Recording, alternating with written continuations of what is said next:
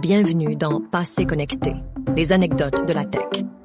Plongez dans les coulisses captivantes de l'histoire des technologies avec mon carnet.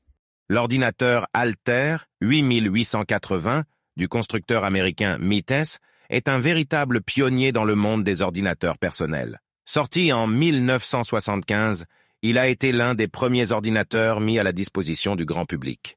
Mais ce qui le rend vraiment unique et passionnant, c'est le fait qu'il était vendu en pièces détachées. Imaginez pouvoir construire votre propre ordinateur à partir de zéro. Ça signifie que les acheteurs avaient la possibilité de non seulement posséder un ordinateur personnel, mais aussi d'en comprendre le fonctionnement interne en l'assemblant eux-mêmes. Il s'agissait d'un concept révolutionnaire qui permettait aux individus de se plonger dans le monde de la technologie et d'explorer les possibilités illimitées de l'informatique.